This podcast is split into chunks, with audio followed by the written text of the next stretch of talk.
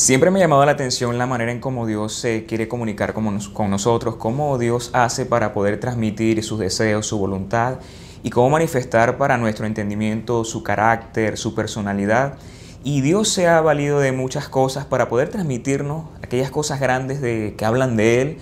Y en este caso, Dios ha utilizado muchas figuras y por ejemplo, hace ya una semana estuvimos hablando acerca de una serie llamada Promesa, donde hablamos de cómo Dios se manifestó a través de muchas maneras. En este caso, en el Salmo 23, Dios se presentó como un pastor, Dios se presentó también como un compañero de viaje y también como un anfitrión que nos recibe en sus moradas. Y la idea de David prácticamente fue presentar a Dios como algo grande y maravilloso.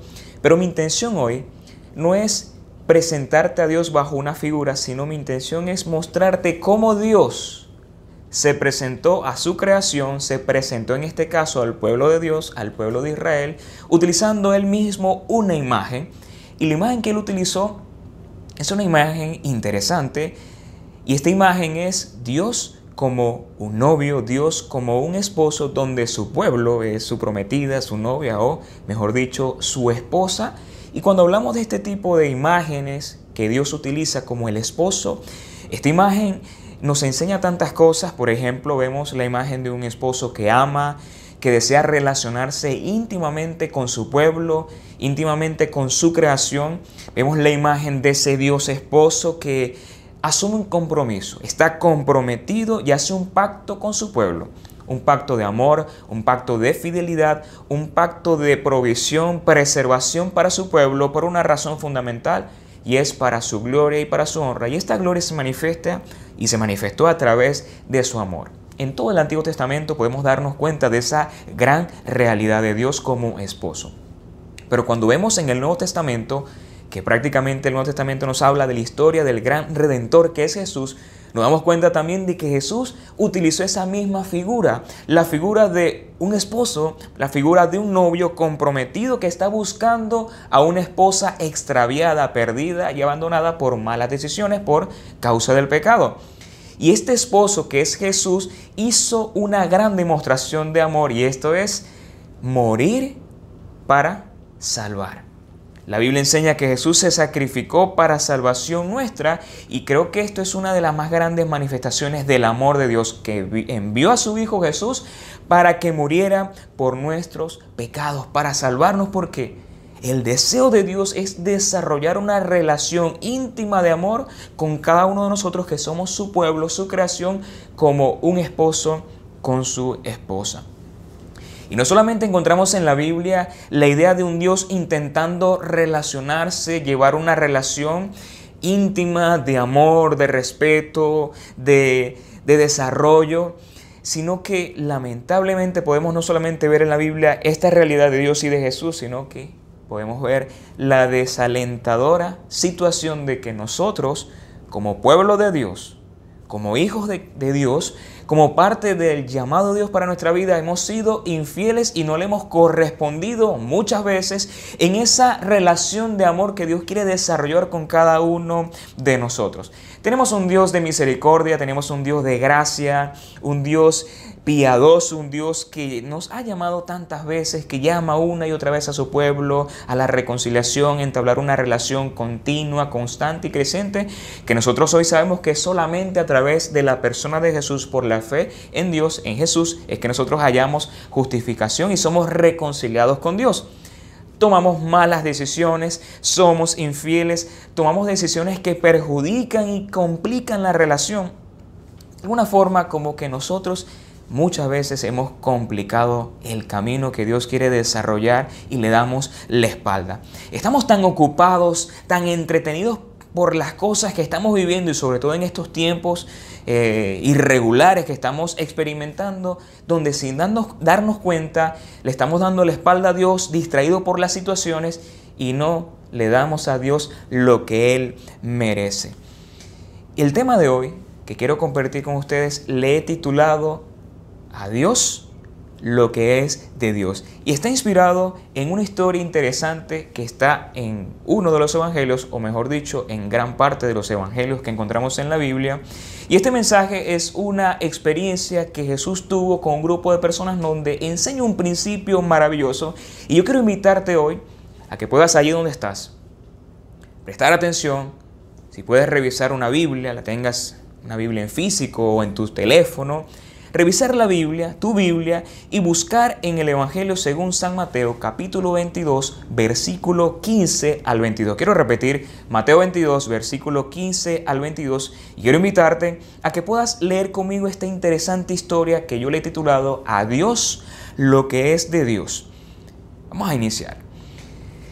Dice así la palabra de Dios. Entonces salieron los fariseos y tramaron cómo tenderle a Jesús una trampa con sus mismas palabras. Enviaron algunos de sus discípulos junto con los herodianos, los cuales le dijeron, Maestro, sabemos que eres un hombre íntegro y que enseñas el camino de Dios de acuerdo con la verdad. No te dejas influir por nadie porque no te fijas en las apariencias. Danos tu opinión. ¿Está permitido pagar impuestos al César o no? Conociendo sus malas intenciones, Jesús replicó, Hipócritas, ¿por qué me tienden trampas? Muéstrenme la moneda para el impuesto. Y se la enseñaron. ¿De, qué, ¿De quién son esta imagen y esta inscripción? Les preguntó. Del César respondieron. Entonces, denle al César lo que es del César y a Dios lo que es de Dios. Al oír esto, se quedaron asombrados, así que lo dejaron y se fueron. Esta historia nos hace pensar temas de política, la división que debe existir entre temas como el gobierno y la iglesia, como nuestro compromiso con las leyes ciudadanas y también nuestro compromiso con Dios. Pero esta declaración de Jesús es tan asombrosa que incluso ha sido utilizada por personas que no son cristianas, que no son creyentes. Es una frase tan popular, al César lo que es del César y a Dios lo que es de Dios. Es una frase tan popular, pero yo hoy quiero enfocarme y quiero pedirte que puedas enfocarte no tanto en la frase o en la palabra, al César lo que es del César, sino que pongas tu mirada en esta frase. A Dios lo que es de Dios, que es mi interés hoy. A Dios lo que es de Dios. ¿Por qué razón? Porque muchas veces le damos cierto énfasis a la primera parte de esta oración, pero no le damos la aplicación correcta y necesaria a la segunda parte de esta oración que es enfocada en Dios. Como les dije en un principio, Dios desde el principio ha querido mostrarnos cuál es su deseo con nosotros, de entablar una relación de amor, una relación de confianza, una relación de de deleite entre Él como Dios creador y nosotros como pueblo y ovejas de su prado. Y la imagen era Dios como un esposo, en este caso la imagen de un matrimonio saludable, el deseo de Dios. El deseo de Dios para tu vida es que tú puedas tener una relación con Él estrecha, saludable, constante y creciente y que eso se pueda evidenciar en tus pensamientos, en tus emociones, en tus actitudes y en el desarrollo de tus relaciones cotidianas. El problema es que nosotros, sin darnos cuenta, somos quienes entorpecemos este proyecto de Dios para nosotros. Saboteamos el proceso, nos distanciamos de Dios por nuestras actitudes y yo quiero hacerte hoy una pregunta, que es una pregunta, y de allí vamos a partir con la enseñanza de hoy. ¿Qué cosas pueden entorpecer nuestra relación con Dios en estos tiempos? Lo primero que quiero decirte es una de las cosas que entorpece nuestra relación con Dios es cuando nosotros intentamos acercarnos a Él llenos de palabras, pero con corazones vacíos. Llenos de palabras, pero con corazones vacíos. Esta historia que les estoy mencionando en Mateo 22 comienza con ciertos personajes, los fariseos, los herodianos y Jesucristo, y tal vez un público viendo qué iba a suceder un público observando. Vemos en la historia que comienzan con unos fariseos que envían a sus discípulos, unos herodianos que envían tal vez, tal vez quizás algunas personas de ese tipo de grupo político abordar a Jesús. Tú por la historia que has leído conoces que esto era una trampa, pero vamos a recordar un poco y a observar estos personajes. Primer personaje, los fariseos, ellos representaban la clase religiosa. Tenemos a los herodianos ahora que representaban a una clase política. En el caso de los fariseos, ellos eran hombres estudiosos de la ley de Dios, eran conocedores de la Torá, de la ley, eran estrictos en sus tradiciones, también eran considerados como hipócritas, superficiales y orgullosos porque se creían merecedores del cielo. Incluso hay una oración donde Jesús presenta una parábola de un fariseo levantando sus manos al cielo y jactándose por todo lo que él pensaba que era. Y en el caso de los herodianos, estos eran partidarios de Herodes. Eran hombres corruptos, con hambre de poder y de dinero, con una conducta depravada e inmoral como la de este hombre llamado Herodes. Estos dos grupos, si uno empieza a observarlos, eran antagónicos, no se la llevaban bien entre ellos mismos. En el caso de los fariseos, ellos detestaban a los herodianos porque los consideraban que mayormente los herodianos podían ser judíos, pero que habían estado trabajando con las políticas y con Herodes, y los fariseos los consideraban como traidores de Dios, traidores a la religión, a la religión judía. Estos hombres se ponen de acuerdo por una sola razón, Querían acabar con la vida de Jesús, querían eliminarlo, querían romper eso que Jesús estaba construyendo en el pueblo de Dios, ya que Jesús, su figura, era un hombre popular que lo que decía era y hacía, era algo tan grande que cautivó a las multitudes. Y estos hombres, como tenían hambre de poder, de posiciones, de ser alabados, querían acabar con Jesús. Y estos hombres se unen con el deseo de dañar la reputación de Jesús. Y ellos comienzan diciendo las siguientes palabras. El versículo 16 nos dice que ellos se acercan y le dicen, maestro, primera palabra, maestro, rabí, le dan una palabra de reconocimiento. Sabemos que eres un hombre íntegro y que enseñas el camino de Dios de acuerdo con la verdad. No te dejas influir por nadie porque no te fijas en las apariencias. Dirigirse a Jesús como maestro era una forma, una forma exaltada de darle honra a él. Estaba reservada para los rabinos, para hombres de ciertas posiciones, para dirigentes de, de la ley y la tradición judía. Le dicen maestro, rabino. Le dicen que Jesús era un hombre íntegro. Dice, Señor, tú enseñas la verdad, ya que Jesús es el camino, la verdad y la vida. También dicen, Jesús, tú eres imparcial, no buscas el favor de nadie. Este grupo estaba diciendo una gran verdad decían una verdad. Jesús realmente era eso que ellos decían ser. Pero había un problema acá y era que ellos no lo sentían en su corazón. Ellos no lo creían. Ellos estaban utilizando la adulación y era tratar de decorar un ambiente con palabras, prácticamente algo ficticio, con la intención de, levantarle el ego a Jesús. Decir una verdad no significa que la creamos y que la vivamos de corazón y muchas veces nosotros podemos cometer ese mismo error. Y en alguna ocasión Jesús dijo en uno de los evangelios, en este caso Marcos 8:15, miren lo que dice Jesús. Tengan cuidado, les advirtió Jesús, ojo con la levadura de los fariseos y con la de Herodes. Qué casualidad, en este caso de Marcos, Jesús utiliza dos referencias, Herodes y los fariseos, y este tipo de grupo fueron los que estuvieron conversando con Jesús. Cuando Jesús dice, tengan cuidado con la levadura de los fariseos, él prácticamente nos estaba diciendo, tengan cuidado de la influencia perjudicial de este tipo de grupos. No sean como los fariseos, no sean como los de Herodes, porque tarde o temprano eso traerá consecuencias en sus vidas. Cuando yo pienso en estos personajes como los fariseos, yo me he dicho muchas veces y lo he compartido con varias personas, es que nosotros, sin darnos cuenta, tenemos un fariseo en potencia en nosotros. Y que si dejamos que esta tendencia germine, nos metemos en problemas y esto trae como consecuencia que nuestra relación con Dios se fracture, porque al tener una actitud como los fariseos, religiosa, de creernos más de lo que en realidad debemos ser, como dice la Biblia, no podemos tener un más alto concepto el que debemos tener, sino pensar con cordura conforme a la medida de fe que Dios nos ha entregado. El problema de los fariseos, que era, se creían dueños de la verdad. Eran arrogantes, altaneros, querían controlar a las personas, manipular y aprovecharse de la religión judía para sus propias conveniencias. En el caso de los herodianos, que eran personas que vivían una especie de vida, de vida alejada de Dios, una vida eh, desenfrenada, una vida que mostraba una especie de ateísmo práctico y Jesús dice en este versículo que les acabo de mencionar, tengan cuidado de que esta influencia no llene sus corazones. Y como les dije, tenemos que tener mucho cuidado. Y hay un caso en la Biblia donde Dios observa la actitud de su pueblo, de su esposa.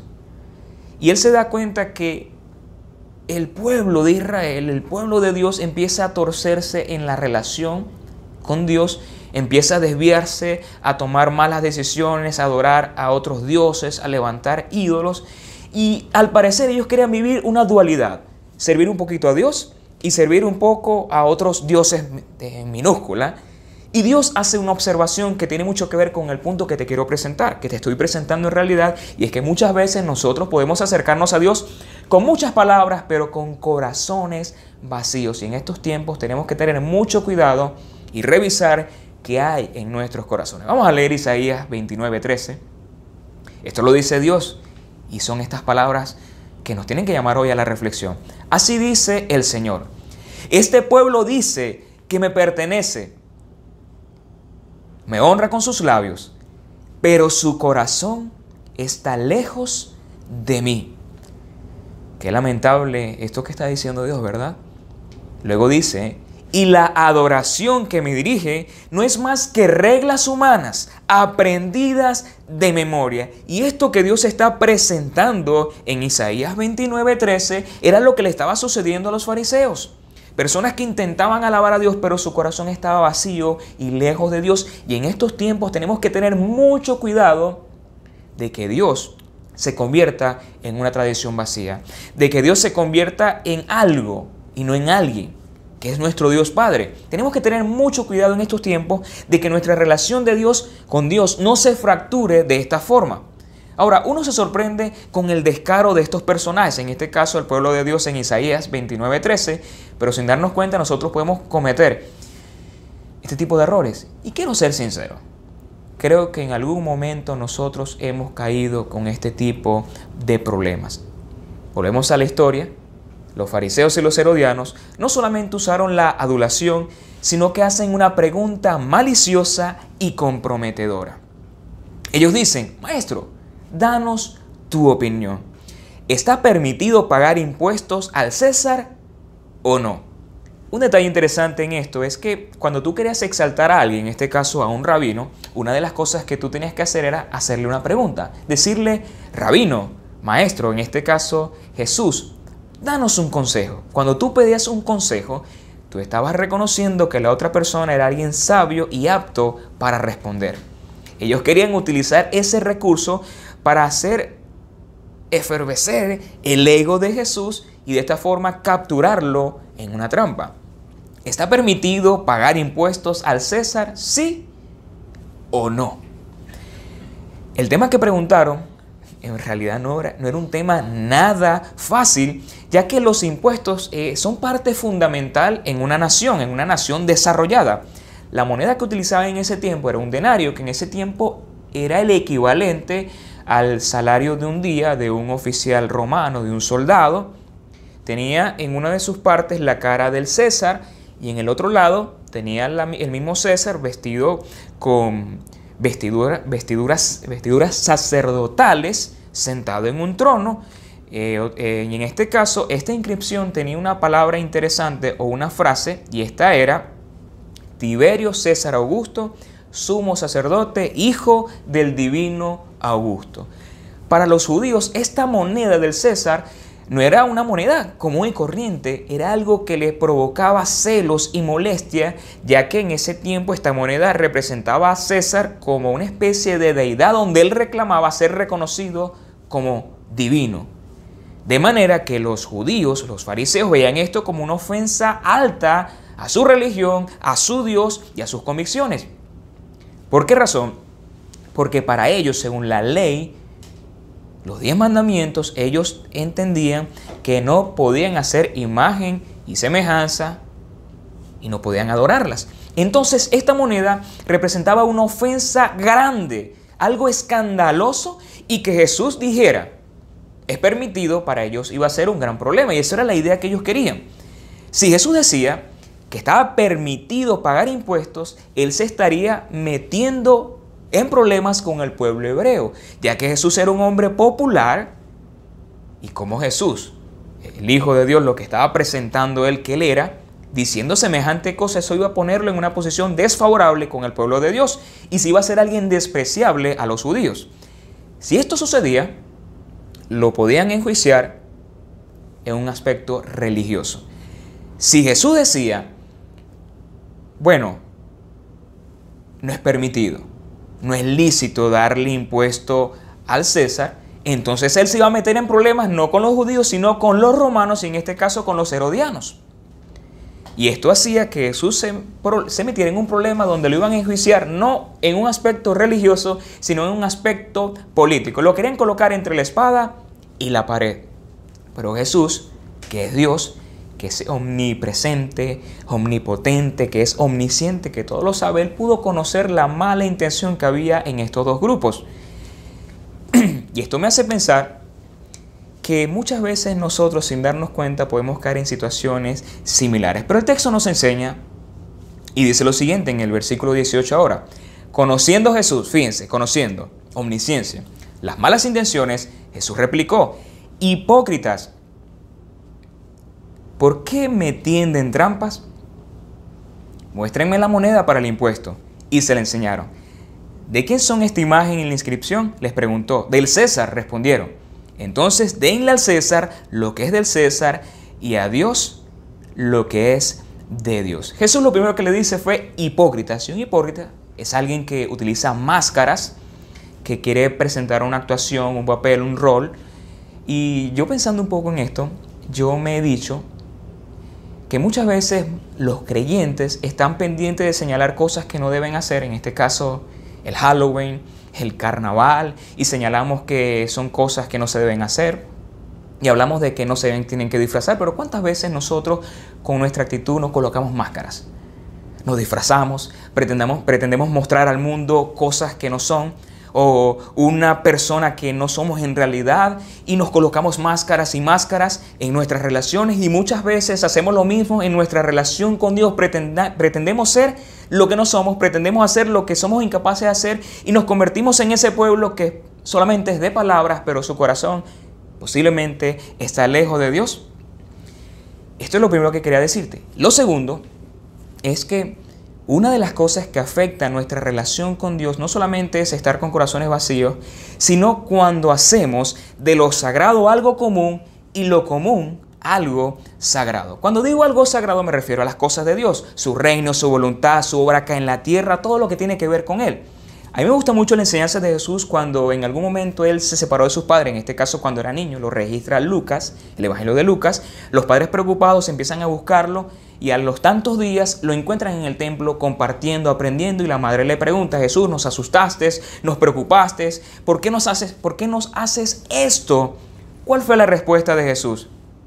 Mamá, papá, en los negocios de mi padre me es necesario estar. A Dios lo que es de Dios. Otro ejemplo pudiera ser la historia de Marta y María. Recuerdas que en la historia Marta estaba ocupada en sus ocupaciones, en sus cosas, en sus quehaceres del hogar y María estaba a los pies de Jesús. Marta se molesta porque María no le ayuda y le dice a Jesús, mira, dile a María que me ayude. ¿Cuál fue la respuesta de Jesús en este caso? María ha dejado la mejor parte y no le será quitada. A Dios lo que es de Dios. Cuando me refiero a las cosas comunes, me refiero a las cosas de este mundo. No necesariamente son malas en sí mismo, pero cuando estas cosas comunes ocupan el primer lugar, se convierten en una especie de ídolo. Cuando aquellas cosas roban el lugar que Dios, me, Dios debe estar, en el cual Dios merece estar, se convierten en un problema para nosotros y nos sabotean en nuestra relación con Dios. Como te dije, la inscripción de esta moneda tenía la cara del César y una inscripción atrás que hablaba de una deidad, pero yo te quiero hacer una pregunta. ¿Cuántas veces nosotros hemos querido llevar en nuestra vida monedas en nuestros bolsillos? ¿Cuáles son tus monedas? Las cosas de este mundo, Aquellas cosas que nos atan, que nos secuestran, que nos alejan, pueden ser nuestros compromisos, nuestras responsabilidades, asuntos personales, proyectos, nuestras metas, son nuestras monedas, nuestros asuntos. Como dice un predicador, nuestras vacas sagradas. Y sin darnos cuenta, estas monedas se convierten en ídolos cuando tienen el primer lugar en nuestras vidas. Porque recuerda algo, el primer mandamiento es amar a Dios por sobre todas las cosas. A Dios lo que es de Dios. Y estas cosas, estas monedas, me hacen pensar que yo tengo el control de mi vida, que soy el Señor de mi vida, pero en realidad son otros quien tienen el control. Y esto es cuando lo común se convierte en sagrado. Cuidado que el César se convierta en tu Dios. Ahora, ¿cuáles son aquellas cosas sagradas, aquellas cosas de Dios que se pueden convertir en cosas comunes? Cuando tú dejas de darle el valor que Dios merece a la relación que tú tienes con Dios y que debes desarrollar con responsabilidad, cuando haces las cosas por tradición, por compromiso, por obligación, cuando sin darte cuenta desvirtúas la obra de Dios acá en la tierra. Y en estos tiempos de pandemia tenemos que tener mucho cuidado en caer en esta clase de error. Y esto fue precisamente lo que Jesús vio en una ocasión cuando estaba en el templo. Él fue a visitar el templo y se encuentra una escena desalentadora, decepcionante y molesta. Ve que en el templo la gente no iba a adorar a Dios, iba a hacer comercio, a vender animales para el sacrificio. Y él se molesta a tal punto que derriba las mesas, echa fuera los cambistas y se queja y da una réplica. ¿Cuál fue la palabra de Jesús? Mateo 21, él dice, escrito está, mi casa será llamada casa de oración, pero ustedes la están convirtiendo en cueva de ladrones. Estas personas lamentablemente habían convertido lo sagrado en un negocio, lo de Dios en algo común. A Dios lo que es de Dios, a pesar también de las circunstancias. El pastor Elías hace una semana compartía en un saludo para la iglesia, él decía que en esta nueva normalidad lo que importa es lo que hay en nuestro corazón y estamos llamados, como explicaba Hogley la semana pasada, a adorar a Dios. Recordando un poco la historia de Noé, él compartía que lo primero que hizo Noé luego de salir del arca fue adorar a Dios y esa debe ser nuestra actitud a Dios. Pero alguien que es capaz de hacer eso es alguien que tiene a Dios en primer lugar a Dios lo que es de Dios a pesar de las circunstancias. ¿Sabes una cosa? Cuando tú lees el libro de los Hechos te vas a dar cuenta que los cristianos que fueron perseguidos, circunstancias difíciles, fueron los que más predicaron. Y de allí nacen las iglesias misioneras como Antioquía. Cuando Pablo estuvo preso, confinado en una casa, fue donde él pudo producir los mejores materiales cristianos. Escribió una de las cartas de Timoteo, escribió Filipenses y otras cartas también, donde fueron momentos difíciles para Pablo, pero él pudo inspirar a la iglesia cristiana en esos tiempos. Estamos llamados también a producir oro, aún en las temperaturas más difíciles que estemos viviendo en estos tiempos. Y ese es el deseo de Dios, que recordemos quién es Él, lo que representa Él para tu, para tu vida y para mi vida, y siempre tener presente a Dios lo que es de Dios. Así que ya sabemos qué cosas entorpecen nuestra relación. Acercarnos con muchas palabras y corazones vacíos, cuando hacemos de lo sagrado algo común y de lo común algo sagrado. Y lo último es que debemos entender algo. ¿Qué entonces es lo que produce una buena relación con Dios? Entender que hay cosas que no pueden ser negociables. Y es mi tercer y último punto. Las cosas que le pertenecen a Dios son innegociables. Las cosas que no son negociables son aquellas cosas que no están en venta, que no están sujetos al cambio o a ser cedido. Le quiero dar un ejemplo. Tú vendes celulares. Tú vendes un celular, tú estás haciendo un intercambio entre el celular con alguna moneda. Hay una oferta, hay una demanda. Ese sería nuestro primer ejemplo. Eso es algo negociable. ¿Qué podría ser algo innegociable? Tú vas a intercambiar a un hijo, a un ser querido. No lo vas a hacer, ¿verdad? Eso es algo innegociable. Algo innegociable es algo tan valioso, incalculable, que no estás dispuesto a cederlo porque no lo vas a hacer. Puede ser un ser querido, un recuerdo valioso, una familia, tus valores, tus creencias, tus convicciones. Esas son cosas para nosotros algo innegociable. En el caso de Dios, y que debe ser el deseo de nuestro corazón, todo lo que Él es, las cosas de su reino, lo que pertenecen, son asuntos innegociables para nosotros y tenemos que tenerlos siempre presentes. Las cosas de Dios son innegociables. Y cuando nosotros entendemos que la única forma de desarrollar una relación apropiada con Dios es que digamos siempre, la Dios, lo que es de Dios. Son cosas innegociables. Y vuelvo a leerte el texto. Denle al César lo que es del César y a Dios lo que es de Dios. Y al oír esto, las personas, como no tuvieron más que hacer, se quedaron asombrados, así que lo dejaron y se fueron. Y esta expresión dar al César significa en el, en el griego una obligación, algo que no es opcional. Y muchas veces uno lo enfoca en el asunto de dar al César lo que es del César. Tenemos que cumplir con nuestras obligaciones sociales. Chévere, muy bien. Pero ¿por qué no tomamos ese texto y lo aplicamos a la segunda parte de la oración. A Dios lo que de Dios es una obligación, no es opcional, es algo innegociable. Y si tú aplicas eso hoy en tu vida, en todos los aspectos, yo te puedo garantizar que vas a tener la mayor experiencia. Una experiencia maravillosa con Dios, un Dios perfecto, un Dios eterno, un Dios maravilloso. Y quiero darte dos ejemplos para ir cerrando estas ideas. Un ejemplo negativo y un ejemplo positivo. El ejemplo negativo es alguien que lamentablemente negoció las cosas de Dios y es la historia de Esaú. Esaú era uno de los hijos de Jacob. En una situación crítica, él decide ceder los privilegios de la primogenitura a su hermano Jacob. Te narro rápidamente la historia. Jacob tenía dos hijos, Esaú y tenía a su otro hermano, Jacob. Entonces resulta que este hombre tenía hambre, tenía una necesidad y le pide a su hermano que le dé un poco de comida. Y viene Jacob y aprovecha la oportunidad y dice, bueno, yo te cambio el plato de lenteja por la primogenitura. Le dice, bueno, está bien, ¿de qué me vale la primogenitura si al final me voy a morir? Él despreció eso. Él despreció la bendición y la negoció con su hermano. Y lamentablemente nosotros sin darnos cuenta podemos cometer el mismo error, despreciar la bendición, despreciar las cosas de Dios por asuntos temporales asuntos tan vagos como un plato de lentejas. Y es una historia lamentable que trajo consecuencias donde Esaú se lamentó porque él se quedó sin la bendición, porque él menospreció lo que Dios le había entregado. Un ejemplo positivo pudiera ser la historia de Josué. Cuando tú lees la historia de Josué en el libro de Josué, te das cuenta que en el último capítulo habían pasado muchas cosas. El pueblo estuvo en victoria. El pueblo estuvo siendo usado por Dios para conquistar tierras nuevas. Pero el pueblo lamentablemente se desvió. Tomaron, tomaron, malas decisiones, empezaron a tomar asuntos que no tenían que tomar, empezaron a guardar ídolos y eso le trajo consecuencias en el desarrollo territorial y empezaron a perder, a tener eh, eh, fracasos en, en las guerras y ellos se dan cuenta que hubo un problema, pecado en el pueblo.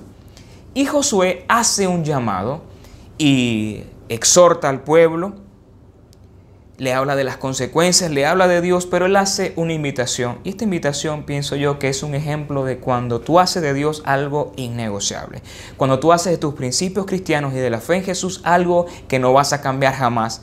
Y esto es nuestro último texto en este día. Josué capítulo 24, versículo 15. Josué se reúne con el pueblo y le dice las siguientes palabras. Pero si a ustedes les parece mal servir al Señor, elijan ustedes mismos a quienes van a servir, a los dioses que sirvieron sus antepasados al otro lado del río Éufrates, Éufrates o a los dioses de los amorreos en cuya tierra ustedes ahora habitan. Luego Josué dice lo siguiente, por mi parte, mi familia y yo serviremos al Señor.